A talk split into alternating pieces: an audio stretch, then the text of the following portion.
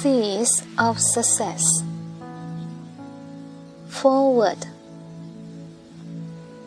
I'm very grateful to be asked to write this forward to a book by a group of people who have shown such courage and determination to try a completely new way of doing things.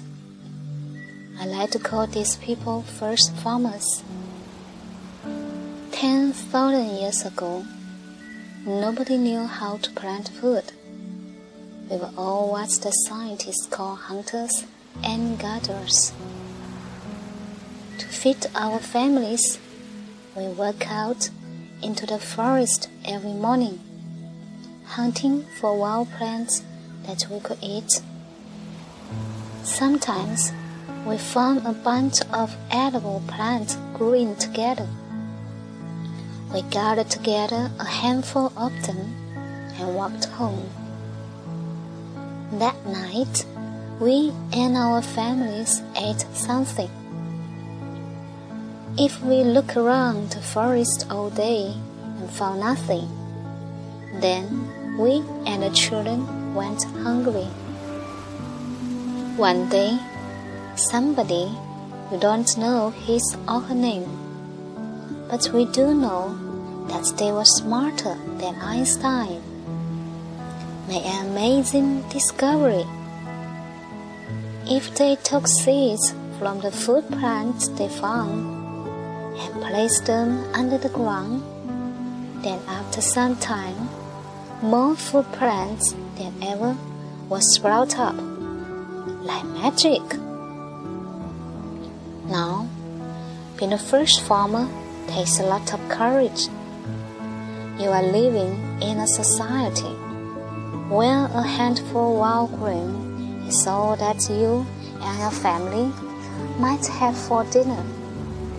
It takes a lot of faith and a lot of understanding to take that handful and bury it under the dirt, knowing that in a month or two, you and your family will have more food than you ever imagined.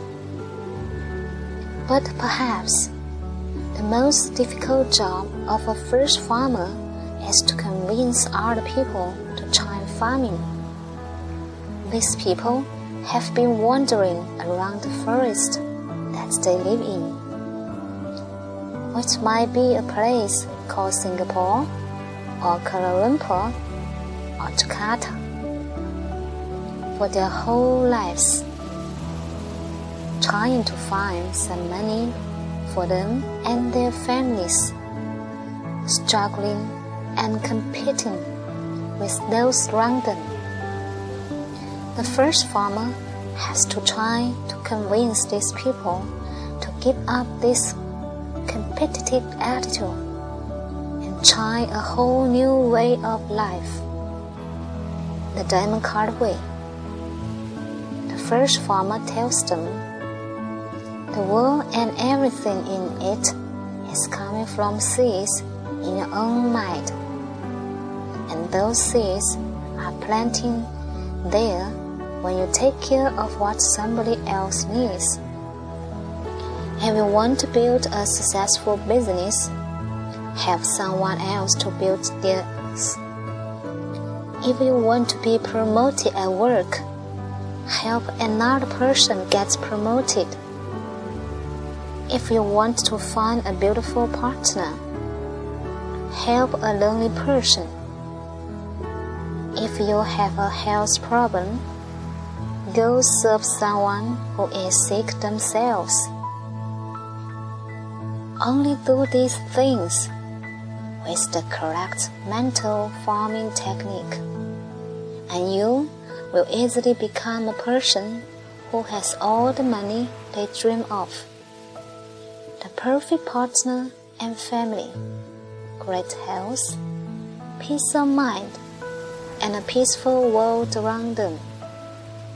Because the democratic system automatically creates success for ourselves and a fantastic world around us. The very best way for a first farmer to convince other people to give farming a try is extremely simple. They just have to use the system themselves and become an obvious success. And then, naturally, everyone else will want to try it too. This is how the farming of food spread all over our world many thousands of years ago. And this is how farming success is going to spread across the globe now. And so, I'm extremely pleased that a brave group of first farmers has taken the initiative to write this book and share stories of their own success with all of the rest of us. This is the true service of the world to become a successful example which others can follow. Geshe Michael Roach, Rainbow House, Alexander, USA, June 2013.